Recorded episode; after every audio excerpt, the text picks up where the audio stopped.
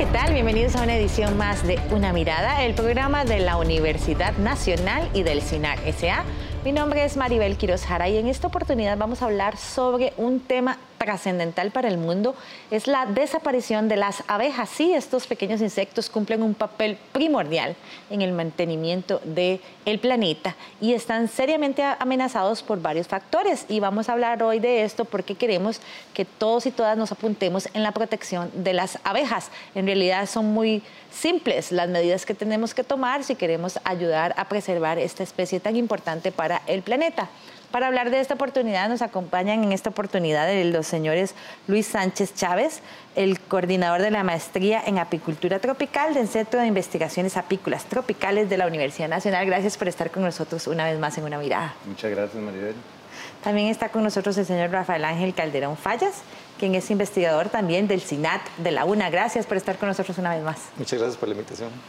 Y nos acompaña en esta oportunidad el señor Fernando Ramírez Muñoz, quien es investigador del Instituto Regional de Estudios en Sustancias Tóxicas, IRET, de la Universidad Nacional. Bienvenido a una mirada. Muchas gracias, con mucho gusto.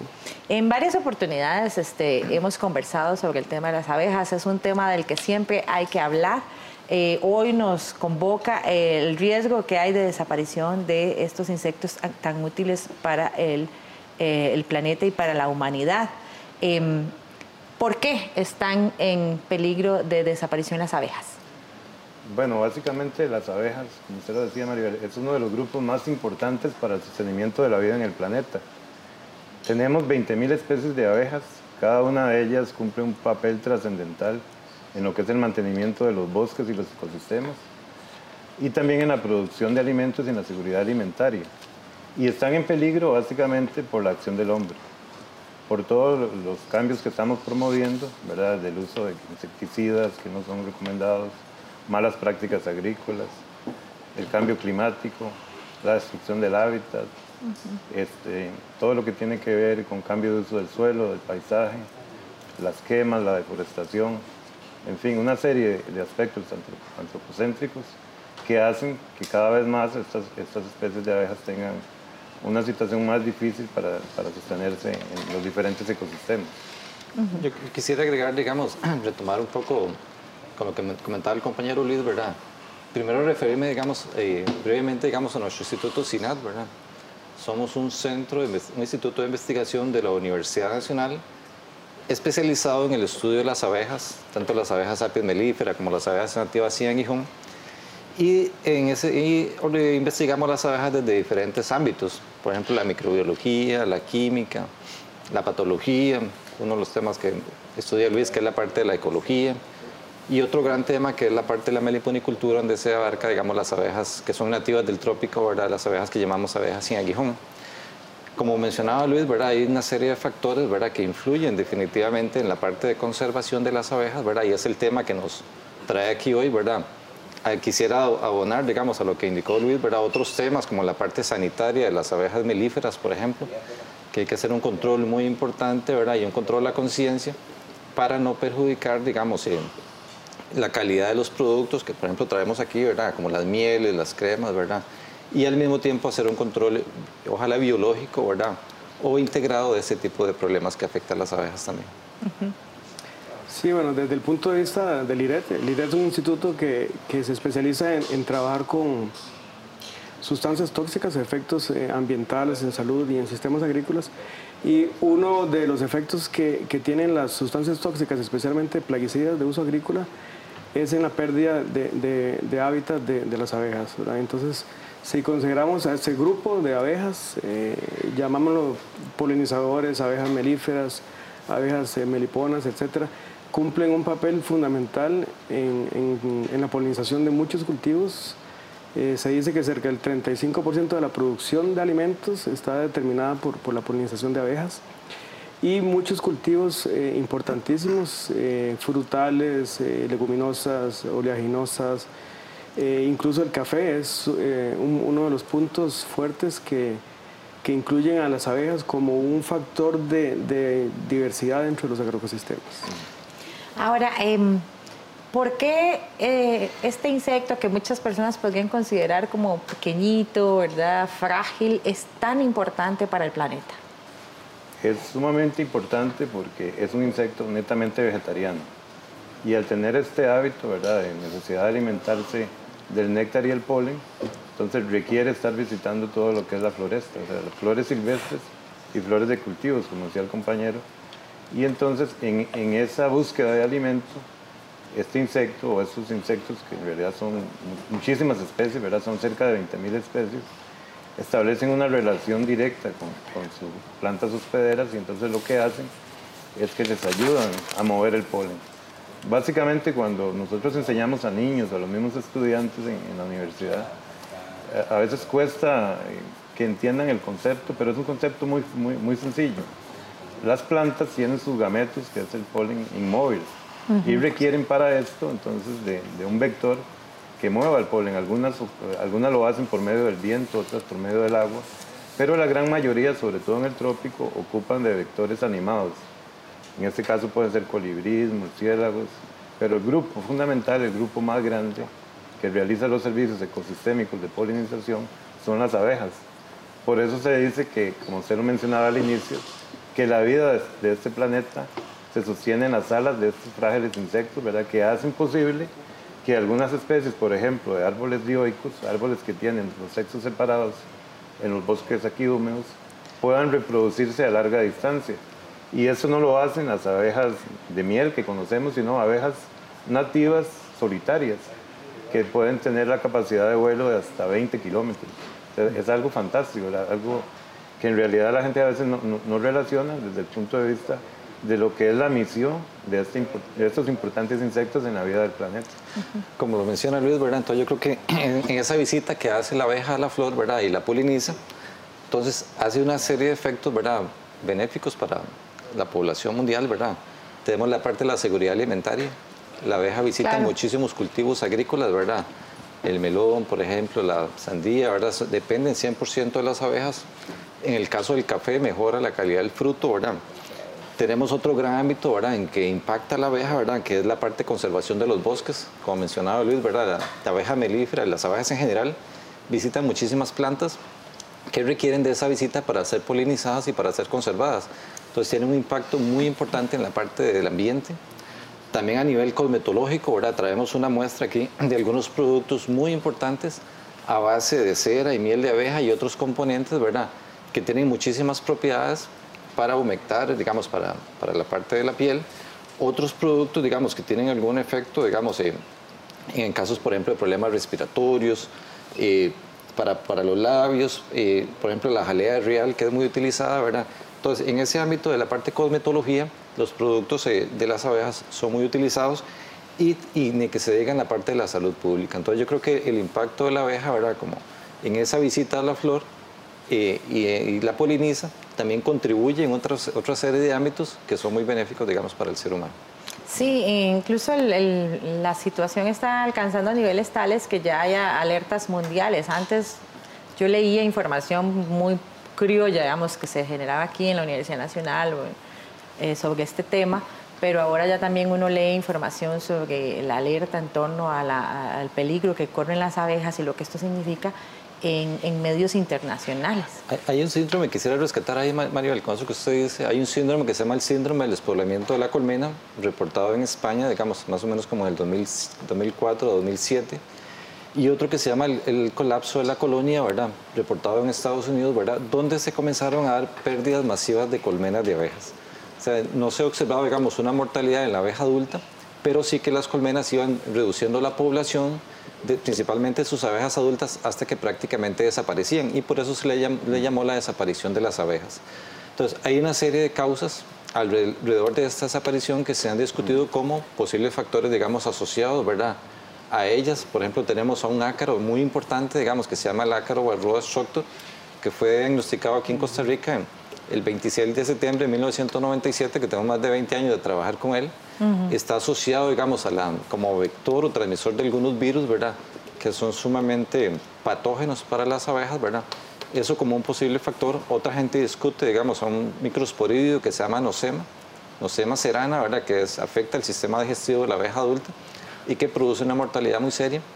Y otro grupo, la parte esta de los insecticidas neonicotinoides principalmente como posibles factores, digamos, asociados a esta parte de la separación de las abejas. Sí, yo, yo quisiera también agregar al comentario que hacía Rafa, que e, estos síndromes, ¿verdad? Y es, que, se describieron en España y en, Estados Unidos, también fueron abarcados por otros, otros grupos de investigadores con abejas solitarias, ¿verdad? y eso fue un, trabajo de la Comunidad Económica Europea, en donde se logró en varios países como Inglaterra, Holanda, Alemania y Francia, lograr hacer muestreos, ¿verdad? En, lo que es la vegetación nativa de allá de Europa, en los diferentes ecosistemas, y lograron establecer que no solo las especies de, abejas melíferas estaban sufriendo este, e, este, estas pérdidas ¿verdad? en número, sino que también, y muy importante, la gran desaparición que se está dando a, nivel de biodiversidad de diferentes especies de abejas nativas, abejas nativas de, de esas zonas, ¿verdad?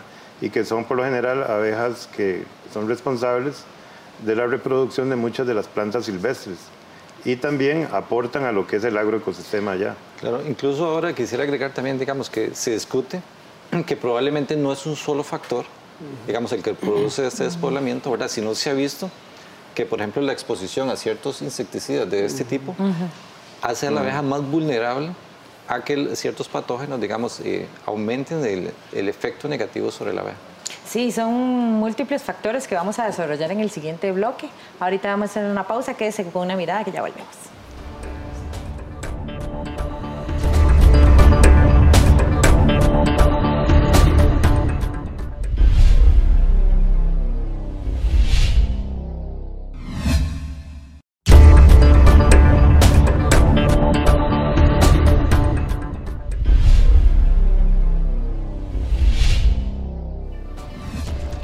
Usted a una mirada al programa de la Universidad Nacional y del SINAC S.A.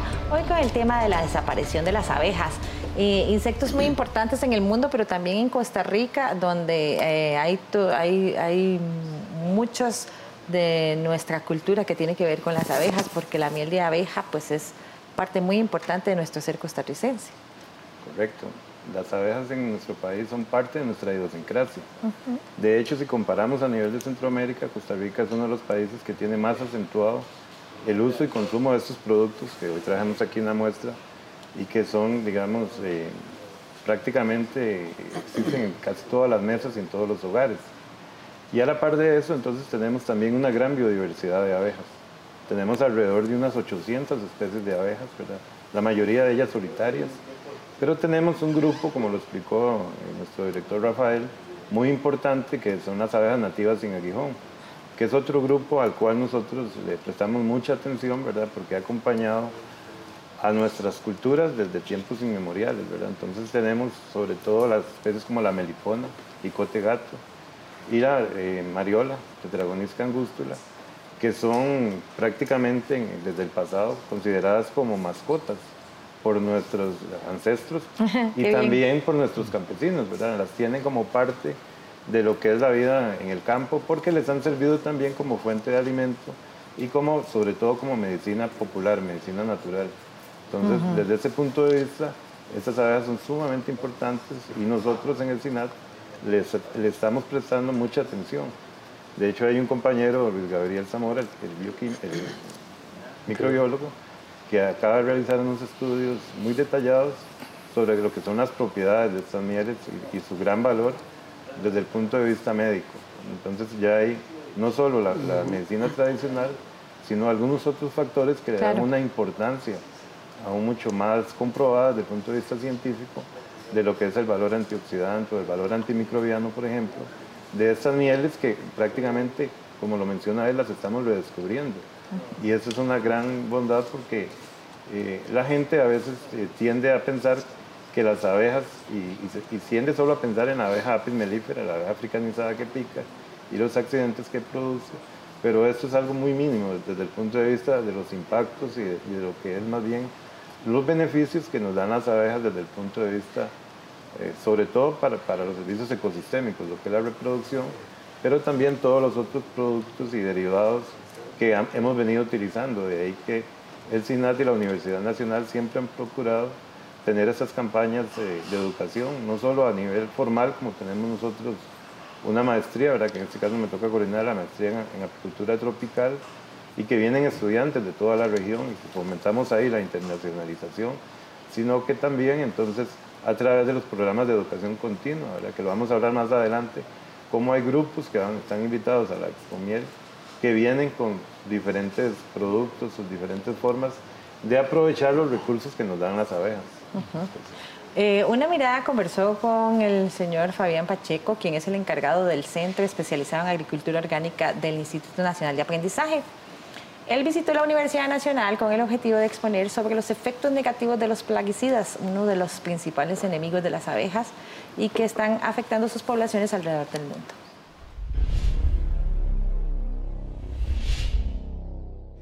Bueno, hoy en día hay evidencia nueva y contundente, ¿verdad? Este, los insecticidas en general están diseñados para matar insectos, pero hoy en día tenemos evidencia este, emergente en la Unión Europea, investigaciones que evidencian que dentro de todo este marco de plaguicidas, unos muy usados hoy en día, muy de moda, que son los neonicotenoides, tienen impactos contundentes sobre las poblaciones de abejas. Las, poblaciones de abejas han bajado en Europa, hay estudios que evidencian que hay un 25% menos de abejas y en Estados Unidos un 50%. Esto a la par de noticias que todos los días vemos de muerte súbita de colmenas enteras que se mueren este, en los apiarios de los eh, apicultores. Y esto se ha demostrado ya hoy con evidencia científica de que tiene una estrecha relación con los neonicotenoides. Entonces, es importante en estos momentos que han sido prohibidos en Europa empezar a discutir eso en Costa Rica, porque si en Europa, preocupados por apis mellifera, una especie y un par más silvestres, han decidido fallar a favor del beneficio, del bienestar público, de la, de la naturaleza, eh, y en contra de, los intereses privados corporativos del, del agronegocio que venden agrovenenos, ¿Cómo no hacerlo en Costa Rica que tenemos 650 especies de abejas? Vivimos en un país megadiverso donde nuestro verdadero tesoro es la diversidad biológica. Y por eso es uno de los temas que hoy estamos hablando aquí en este foro, de la importancia de iniciar una campaña en defensa de las abejas en Costa Rica y queremos que los neonicotinoides sean prohibidos en el país.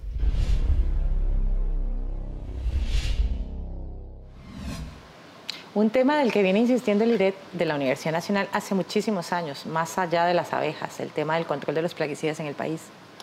Así es, eh, uno de los, de los grandes eh, temas es el, el por qué Costa Rica sigue siendo uno de los países más fumigados a nivel mundial. Tenemos una posición eh, nada privilegiosa de, ser de los mayores consumidores de plaguicidas por hectárea y eso incluye los insecticidas también. Y a pesar de que se habla mucho de los neonicotinoides, también tenemos eh, otros grupos de, plaguicidas que se usan más eh, de insecticidas. Por ejemplo, diacinón, eh, clorpirifos, incluso que se utilizan en, en zonas domésticas, en, zonas de, de, casas y edificios, ¿verdad? Pero sí, el insecticida está sintetizado y es fabricado para matar insectos. Entonces las abejas son un insecto, entonces tenemos un problema, ¿verdad?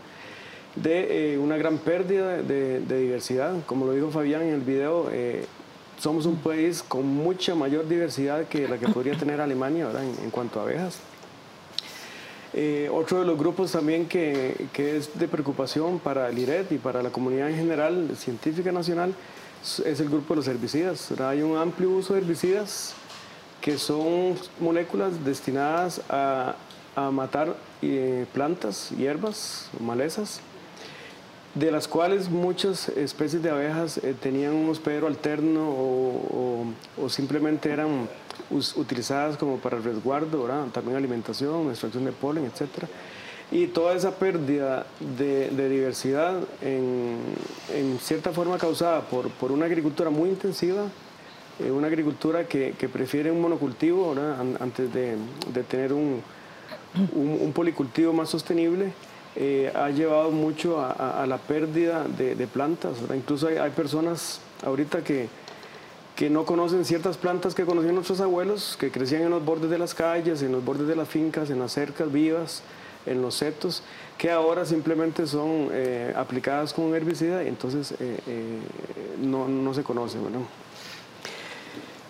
A mí me preocupa eh, la toxicidad que tienen eh, este, grupo de, insecticidas. Eh, siempre me gusta diferenciar entre una toxicidad aguda, ¿verdad? que es la que se presenta en, poco tiempo después de, después de exposición. cuando se aplica el insecticida, el productor generalmente espera que el, insecto caiga de una vez. Y hay la, la toxicidad crónica, que es una toxicidad producida eh, a largo plazo. ¿Qué tan largo plazo? Dependiendo de la, de la sustancia, eh, que pueden ser varios días, semanas, meses, incluso varios años.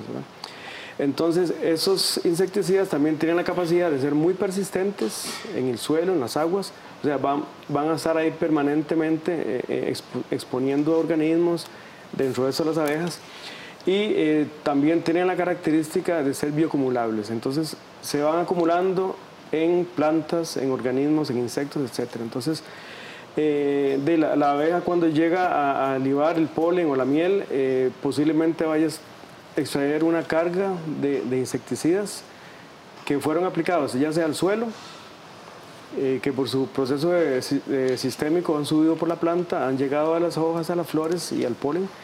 Y de esa forma, indirectamente, al consumir productos miel, por ejemplo, estamos de cierta forma también con la gran probabilidad de estar consumiendo eh, ciertos residuos de, plaguicidas. Con eso no quiero decir que, no debemos de consumir miel, pero sí debemos de tener eh, seguridad en cuanto a de dónde proviene la miel, y, especialmente eh, buscar una sostenibilidad en la producción agrícola que incluya diversidad de especies, de plantas, de cultivos, cercas vivas, eh, setos, eh, islas de plantas nectaríferas, todo eso y se ha comprobado que, que una finca, entre más diversa sea, tiene menos problemas de plagas y tiene menos eh, incidencia en aplicación de, de, plaguicidas. Yo quisiera, Maribel, si me permite referirme un poquito, digamos, a lo que decía Fernando. En el caso de los neonicotinoides, son insecticidas sistémicos neurotóxicos tipo remanentes. O sea que no producen un efecto agudo inmediato, ¿verdad? Uno no va a ver una mortalidad de abejas masiva enfrente de la colmena, sino que produce un efecto, digamos, al mediano plazo en la abeja. La abeja va y sale, digamos, a su pecoreo, a la colecta del polen y néctar, y cuando pretende regresar a la colmena no puede, porque estos insecticidas neonicotinoides afectan su memoria olfativa. Entonces, eso es una abeja, digamos, que se va a quedar perdida en el campo y de esa manera la colmena se va despoblando, ¿verdad? Hasta que prácticamente llega a perderse. Y otro punto que yo quería rescatar de lo que comentaba Luis también es de los que ya mencionamos al principio, ¿verdad? Que era el efecto o el impacto de la abeja en la parte de la salud. Hay dos grandes ámbitos, ¿verdad? Que es la salud humana, ¿verdad? Y la salud de medicina veterinaria, en la cual, por ejemplo, las mieles son utilizadas, digamos, por ejemplo, en la parte de cicatrización de heridas donde ha habido resistencia, por ejemplo, a antibióticos. Esas mieles, digamos, ayudan a nivel hospitalario, ¿verdad? De manera que esas heridas eh, puedan cicatrizarse, ¿verdad? Y, sin, sin, y reducir la infección, digamos, de las mismas. Entonces, son efectos muy importantes con un potencial grandísimo, digamos, principalmente en abejas nativas eh, sin aguijón, como la mariola, por ejemplo, las meliponas, ¿verdad? Que hay un ámbito, digamos, de estudio muy grande. Yo quisiera, sí, yo quisiera acotar eh, también, si me permiten, lo que refería Fabián y lo que afirmó también Fernando, en relación a los neonicotinoides, ¿verdad? Y lo que ha sido ese programa en Europa en torno a lo que es la prohibición de cuatro de, cuatro de ellos, el imidacoprid, el, timetaxón y el eh, clotianidina y, fipronil. Y fipronil. Eh, quiere decir que ya ellos a través de, bastantes estudios, ¿verdad? estudios muy sistemáticos, de mucho impacto, con bastante rigurosidad, han declarado eh, una moratoria al uso de estas moléculas y de, estos insecticidas que aquí se venden bajo muchos nombres comerciales. Tal vez Fernando ahí nos puede también indicar un poco al respecto, ¿verdad? Y que son de uso común en lo que es este tipo de, de nuevo modelo de agricultura. Y nosotros entonces debiésemos ya copiar este tipo de regulación, ¿verdad? Como, como algo en donde tenemos datos confiables, datos certeros, datos fuertes y robustos, ¿verdad? Desde el punto de vista científico, igual que cuando se tratan de inscribir acá, ¿verdad? Que se traen datos de prueba que no son eh, probados aquí, sino vienen de afuera. Entonces, en este caso es como la contraparte. Y ahí aplicar algo que en ciencia se llama el principio precautorio.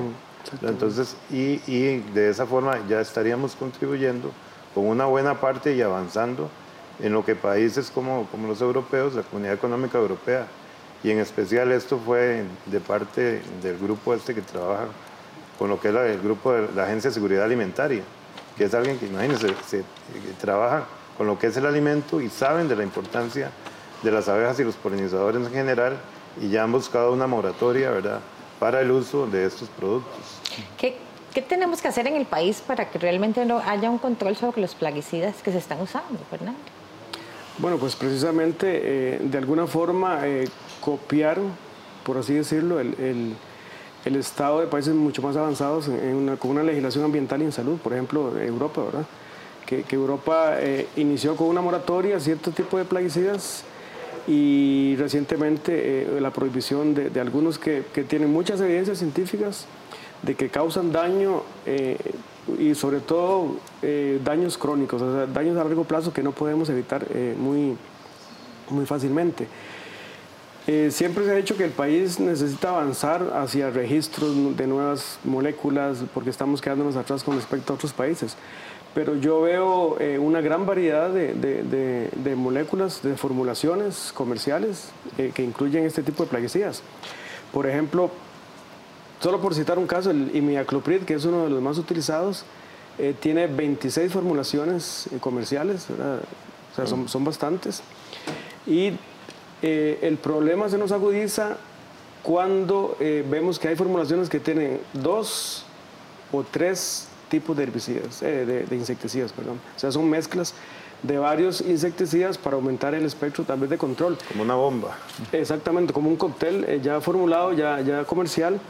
Y eso nos, nos preocupa porque eh, la abeja es muy sensible a este tipo de, insecticidas. Y más aún si la atacamos desde, desde muchos eh, flancos, ¿verdad? Entonces, mm. yo no pienso que, que, sea necesario una gran cantidad de, de formulaciones comerciales. Actualmente hay eh, compañías internacionales, transnacionales y también nacionales que importan y formulan este tipo de, plaguicidas. Otro de los enemigos de las abejas es el cambio climático. Al respecto, el director del SINAT UNA, Johan Van Veen, explicó a una mirada los dos impactos negativos que tiene el cambio climático sobre las colmenas de abejas de todo el mundo.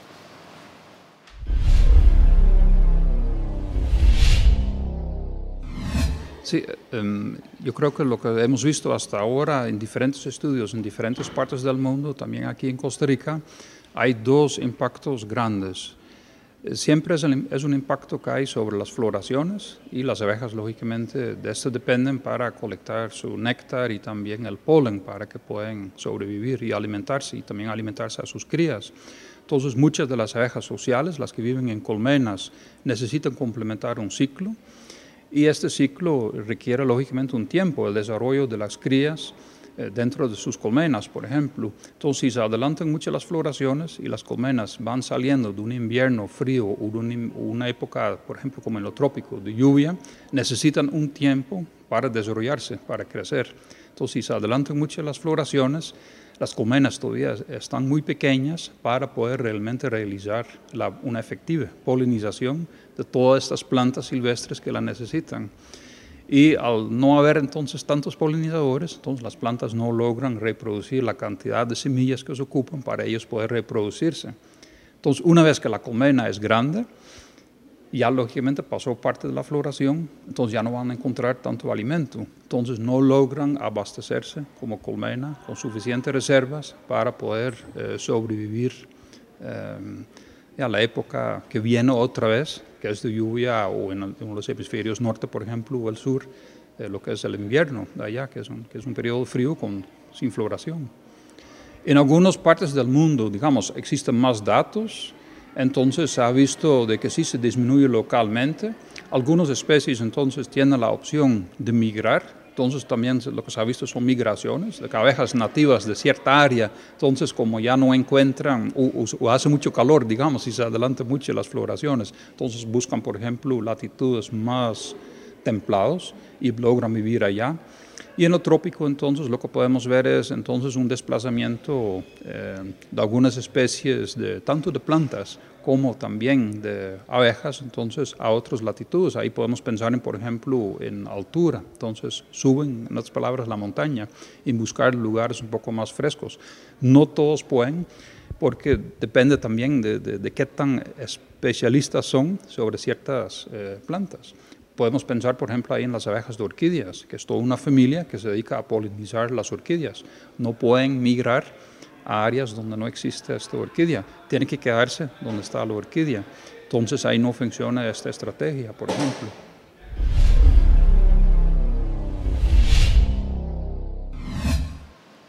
Otro impacto del quehacer humano sobre el, el hábitat y, bueno, por supuesto, sobre las abejas en sí el impacto del cambio climático, ¿verdad? que es un tema realmente de actualidad y es un tema que tenemos todos que contribuir a disminuirlo. Y en el caso nuestro, como ya lo explicaba Johan, eh, eh, los efectos negativos del cambio climático y las variaciones en el clima en realidad, que es lo que hemos medido aquí en los últimos años, son dramáticos sobre todo para las especies que tienen ciclos establecidos, cierta estacionalidad. Nosotros lo llamamos como un calendario de actividades. Entonces, ese calendario de actividades biológico responde a, lo que es un ciclo normal en un año, de ciclos de floración, por ejemplo. Entonces, las abejas melíferas y las abejas en aguijón tienden a crecer en el número de obreras, que son las que acumulan las reservas de miel, en la época, de, en la época seca, que es cuando se dan las floraciones masivas en el bosque y en, las áreas aledañas, en las áreas suburbanas y lo que hemos visto es que entonces, como lo explicaba muy bien Johan, es que algunas de, estos eh, cambios en el clima promueven que las respuestas de los, de los sistemas de floración de las plantas se atrasen o se adelanten. Al atrasarse o adelantarse, entonces las abejas que están preparadas biológicamente para colectar eh, van a, ir al campo y no van, a no, no van a existir recursos florales, no va a haber polen, no va a haber néctar y entonces empieza a darse lo que también el público ha percibido, y es que mucho, en los últimos años hemos tenido una gran disminución en lo que es la cosecha de miel, por ejemplo. Entonces, eso responde a que eh, hay, un disturbio que, favorece que, las poblaciones de abejas eh, prácticamente pierdan su sentido de, orientación en lo que es las actividades eh, programadas, por así decirlo, que, han, existido a través muchos años de convivencia evolutiva entre, entre la planta ¿verdad? Y, el, y, el insecto, en este caso la abeja. Yo desearía rescatar, digamos, otra de las amenazas que hemos observado, ¿verdad? Y es que cuando la abeja se ve expuesta, digamos, a, diferentes eh, químicos, ¿verdad? A diferentes insecticidas, las hace más vulnerables o más sensibles, digamos, a ciertos patógenos, ¿verdad? Que mencionamos un poquito al, al principio, ¿verdad? Como barroa, digamos, como nosema, ahora, bueno, tenemos un libro sobre la parte de enfermedades de las abejas melíferas, ¿verdad? Y tradicionalmente, digamos, para el control de esos eh, problemas sanitarios se han utilizado productos químicos. Eh, nosotros hemos desarrollado a través del programa integrado de patología apícola buscar, digamos, alternativas para el control de esos problemas. Por ejemplo, en el caso de barroa, para controlar, digamos, con productos más amigables con el medio ambiente, ¿verdad? Como por ejemplo el ácido fórmico, el timol, eh, algunos eh, tipos de control de manejo, ¿verdad? manejo integrado, para reducir digamos, la exposición digamos, a más productos químicos ¿verdad? que van en detrimento digamos, de la salud de las abejas en general. ¿Qué hacemos para salvar a las abejas? De eso vamos a hablar en el siguiente bloque. Quédese con una mirada que ya volvemos.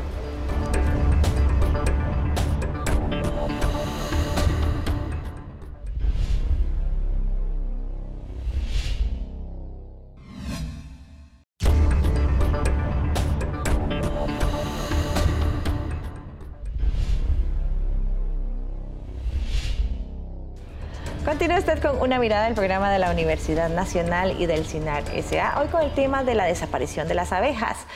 ¿Qué podemos hacer las y los costarricenses para apoyar esta campaña mundial para rescatar a las abejas? Hay múltiples actividades que se pueden hacer, algunas más sencillas de lo que usted se imagina. Al respecto hablamos con la estudiante de Ciencias Ambientales de la UNA, Alejandra Barrantes, quien recomienda sembrar plantas melíferas en nuestros jardines o patios para atraer a las abejas y así protegerlas.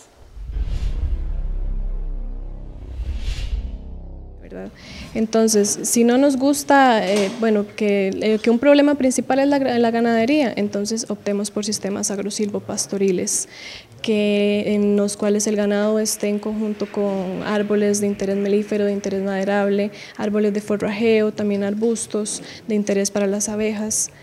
Que, que, la agricultura también es un problema, bueno, optemos por sistemas agroforestales, utilicemos especies de, de, uso múltiple, maderables, que además sean de interés melífero, como el laurel, por ejemplo, el cenízaro, el cedro.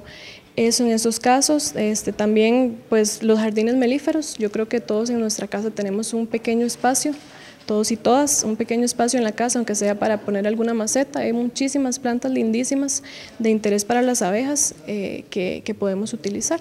Bueno, realmente las abejas eh, polinizan, realizan servicios de polinización de casi que el 70% de las especies vegetales incluidos en este, en este porcentaje especies de interés comercial, cultivos de interés comercial. Eh, podemos decir el ayote, eh, cítricos, la sandía, por ejemplo. Entonces, sí es por un asunto de, de salud alimentaria.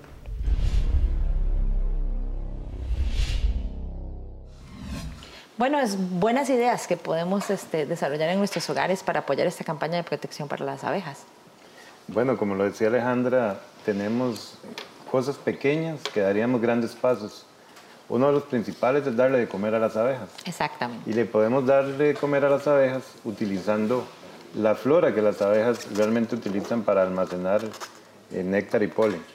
Aquí, por ejemplo, les voy a mostrar un, un, un libro que eh, hicimos en el SINAT en el pasado a través de múltiples investigaciones en las que han participado eh, los investigadores del centro conjuntamente con estudiantes y en donde hemos, a través de análisis del polen, del contenido del polen que las abejas visitan, eh, determinar cuáles son las principales plantas melíferas, no solo de Costa Rica, sino en este caso eh, árboles melíferos de, de Mesoamérica.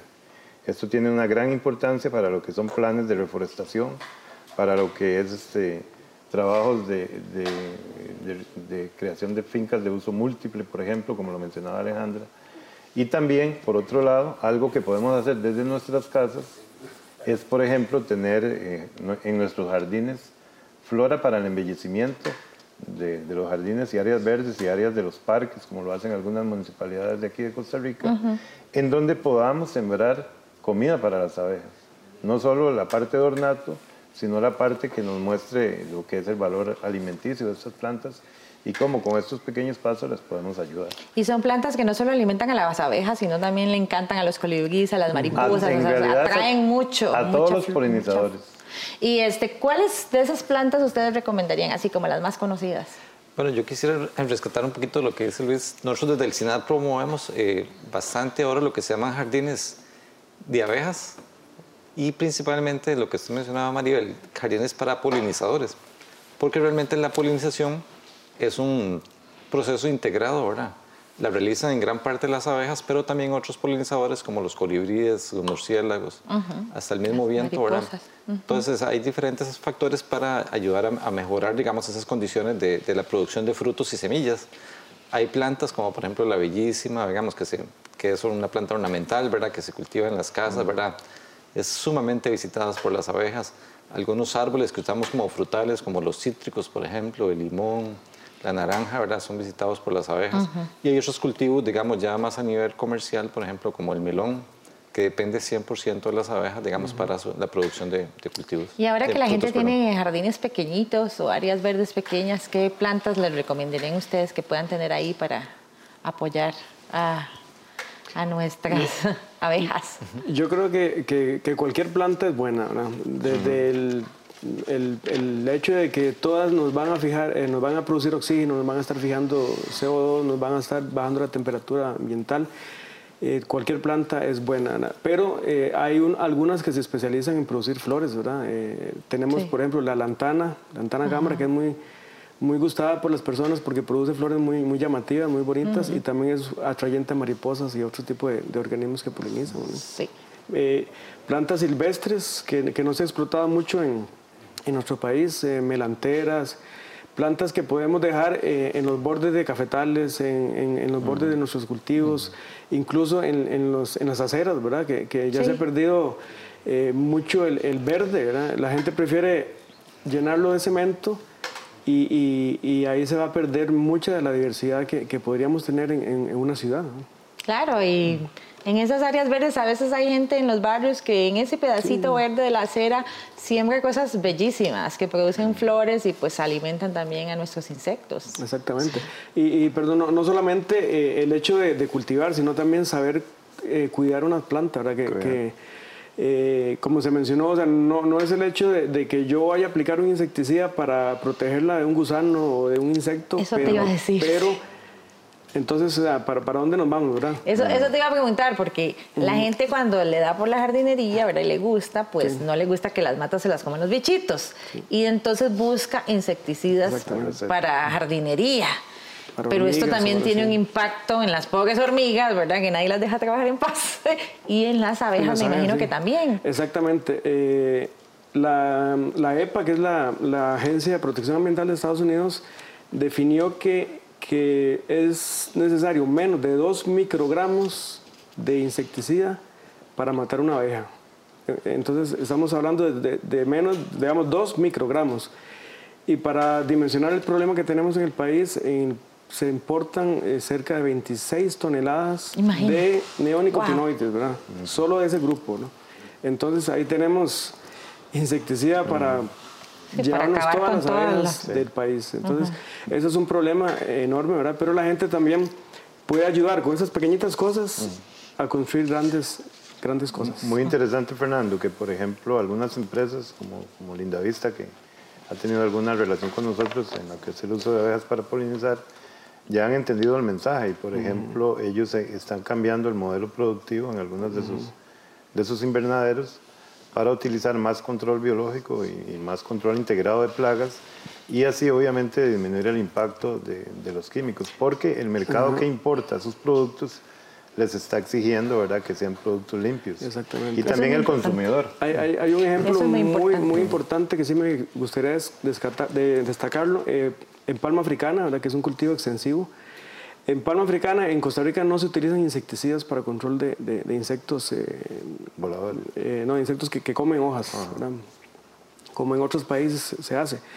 ¿Por qué? Gracias a que, gracias a que, ellos han, han protegido cierto tipo de, de- malezas, entre comillas, que, que se llaman plantas nectaríferas, que producen una, una cantidad de, polen y de, y néctar, eh, tanto en flores como extrafloral, que le da alimento a, a- a insectos benéficos que luego van a buscar plagas para, para reproducirse. Entonces, eso ha llevado a... Me recuerdo cuando hablas la del término ansiedad. malezas, que el profesor Poveda, ¿verdad? nuestro maestro, decía, no me les digan malezas, díganle buenazas, porque son las, las plantas que realmente dan el, el sostenimiento al, al ecosistema. Y usted- ustedes mencionaron un, un punto que es fundamental, que es la, la educación de las y los costarricenses en estos y otros temas de preservación del ambiente y bueno, de las abejas, que es lo que estamos hablando. En este marco, el SINAT organiza eh, cada cierto tiempo, cada dos años, Cada es dos la Expo Miel. Este año, la Expo Miel 2018 tendrá lugar el 9 de septiembre en Plaza Heredia y es abierta al público. Cuéntenos un poco qué vamos a tener en Expo Miel este año. Bueno, agradecer nuevamente, Mario, el vez el espacio, ¿verdad? Para conversar un poco de la Expo Miel, que es una actividad muy importante, digamos, para el SINAT. Ya iríamos por la novena edición para este año, como bien lo dijiste, ¿verdad? Que se realizará el 9 de septiembre. Y el objetivo principal es compartir, digamos, comunicar, eh, capacitar al público en general sobre lo que hemos conversado el día de hoy, ¿verdad? Sobre la importancia que tienen las abejas en la parte del ambiente, en la parte de la conservación, en la parte de la salud pública, incluso en la misma salud de la medicina veterinaria, ¿verdad? En la parte de la cosmetología. Entonces, es compartir, ¿verdad? Y al mismo tiempo un espacio para mostrar lo que se puede obtener, digamos, eh, de las abejas. Así como esta muestra que traemos aquí el día de hoy, ¿verdad? Invitamos, eh, tenemos para esta edición aproximadamente 38 productores, ¿verdad? Que compartirán en 30 stand lo que ha avanzado en la parte de diversificación, que es un tema que el SINAT promueve muchísimo a nivel de educación para que ellos puedan copiar ese modelo, ¿verdad? Y cuando pensemos en las abejas, no solamente pensemos en la miel líquida, sino que, so- que pensemos en, en, en otro, otros factores, ¿verdad? Como la- las cremas, como por ejemplo la, la miel con, con propóleo, ¿verdad? Como las gotas para los ojos de miel, como la bicrema, ¿verdad? Que tiene jalea real, y otra serie de, de productos que podemos obtener a través de ellas. Entonces, los invitamos eh, a que participen, que nos acompañen en esta Expo Miel, porque realmente ahí van a tener un espacio ¿verdad? bastante importante para conocer sobre las abejas. Aparte de las exposiciones de diferentes productos y demás, ¿también habrá algún tipo de actividades eh, abiertas al público? Sí, claro que sí, vamos a tener, este, como siempre, ¿verdad? Esta es una fiesta no solo del CINAR, sino de la Universidad Nacional. Entonces vamos a tener grupos participativos de bienestar estudiantil todo el día. Entonces vamos a tener este, grupos como bailes típicos, como lo que es el grupos artísticos eh, culturales, un cautautor, vamos a tener eh, un grupo de tai chi que es invitado, que siempre nos acompaña, que es muy relajante para ese espacio. Y como novedad, siempre, siempre tenemos algo nuevo ¿verdad? en la, en la, en la Vamos a tener este año una carrera atlética que le hemos denominado ah, B-Running. Entonces va a ser eh, la carrera que inaugura, ¿verdad? que sale a las 7 de la mañana precisamente desde el SINAT desde nuestro, desde nuestro campo de Benjamín Núñez y vamos a llegar al edificio del Paseo de las Flores. Entonces eh, es como, como el lema de, de, de la Expomiel. Las abejas vuelan a las flores, o sea, las abejas van al Mall Paseo de las Flores. Ah, y así cumplimos también con, con, lo que es la comunidad herediana, que le ha agarrado mucho cariño, y la comunidad nacional a la Expomiel, ¿verdad? sí. Va a ser un día completo de actividades, entonces vamos a tener muchísimo compartir, ¿verdad? Y además ese es el Día de los Niños. vamos a tener actividades especiales, lúdicas para los niños, juegos, pintacaritas, cuentacuentos. Todos vestiditos de, abeja.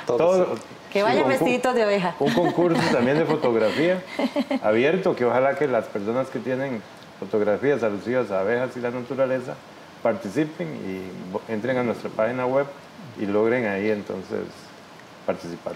Van a tener exhibición de este tipo de productos. Tal vez si retomamos este, qué tipo de productos podríamos encontrar aparte de la miel de abeja, porque hay una gran variedad. Claro, digamos, eh, quisiera mencionar, digamos, algunos, por ejemplo, esta crema humectante, ¿verdad? Especial, digamos, para, para las noches. Es, esta otra crema, ¿verdad?